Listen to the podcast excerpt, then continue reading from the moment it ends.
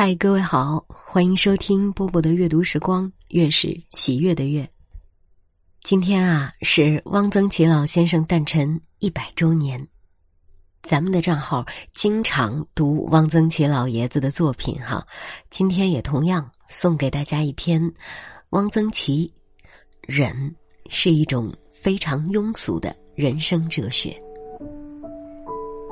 大约三十年前。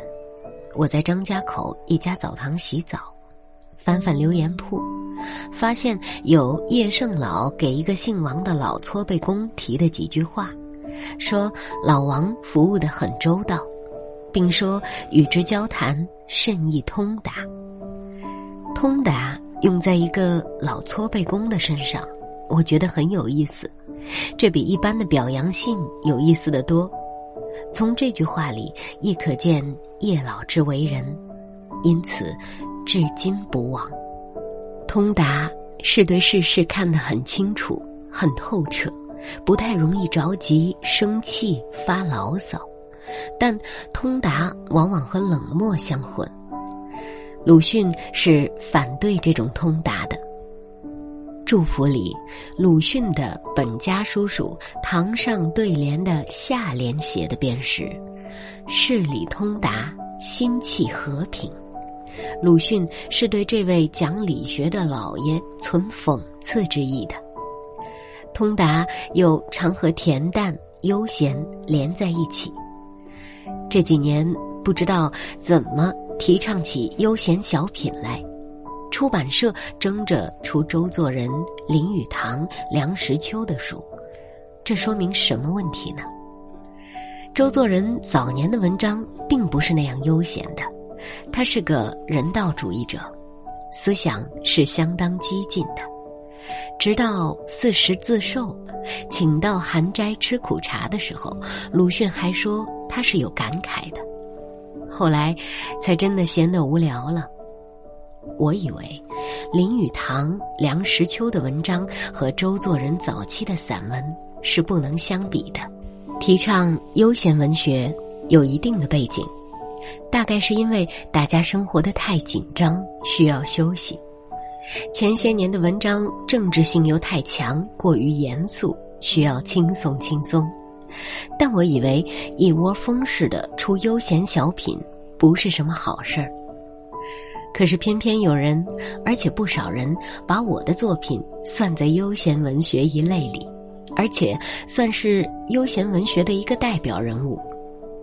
我是写过一些谈风俗、记实物、写草木鱼虫的文章，说是悠闲，并不冤枉。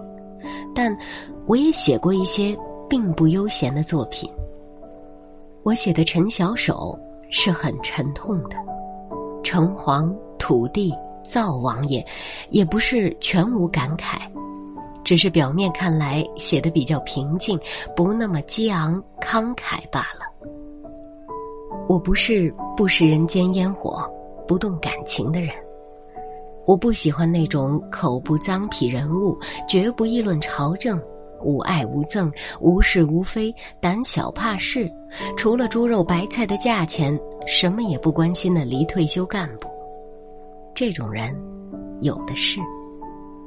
中国人有一种哲学叫做忍。我小时候听过白忍堂张家的故事，就非常讨厌。现在一些名胜古迹、卖碑帖的文物商店卖的书法拓本，最多的一是郑板桥难得糊涂，二是一个大字忍。这是一种非常庸俗的人生哲学。周作人很欣赏杜牧的一句诗：“忍过事则喜。”我认为这不像杜牧说的话。杜牧是凡事都忍吗？请看《阿房宫赋》，使天下之人不敢言，而敢怒。文章为大家读完了。我知道更多的人会更喜欢，呃，汪曾祺老先生所写的一些美食啊，或者是跟生活有关的文章。但是从这篇文章当中，我们应该也能感受得到，其实他是，呃，非常想从另外的角度来描写生活的，呃，更现实一些的生活。那我个人觉得是这样的：作为一个现代社会的普通人，我们应该是有一种能关注到生活当中美的能力，也有一种不忘关心社会现实的能力。我是波波，在厦门跟各位说晚安喽。我们每天上班下班打卡要准时，老板承诺年底加薪升职，有几个同事又离职，就是这家才华有限公司。维系了家的温饱时，坐在格子间，敲打的手指，却感觉生命此刻像是静止。也许吧，想多了。谁的理想不曾恢宏远大？现实啊，不负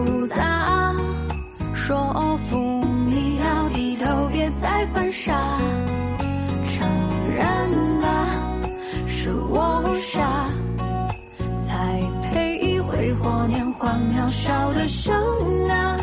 等青春消失殆尽一切，才说如果当时的胡话兑现多好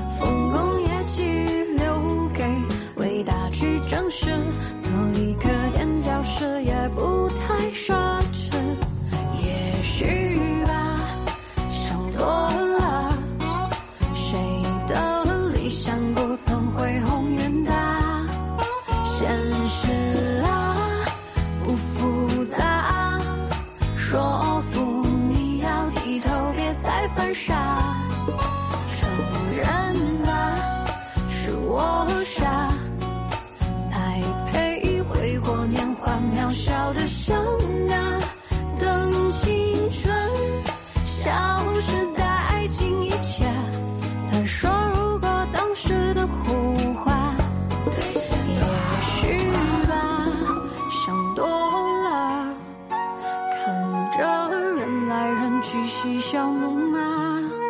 现实啊，不复杂。最好扮演谁的锦上添花？承认。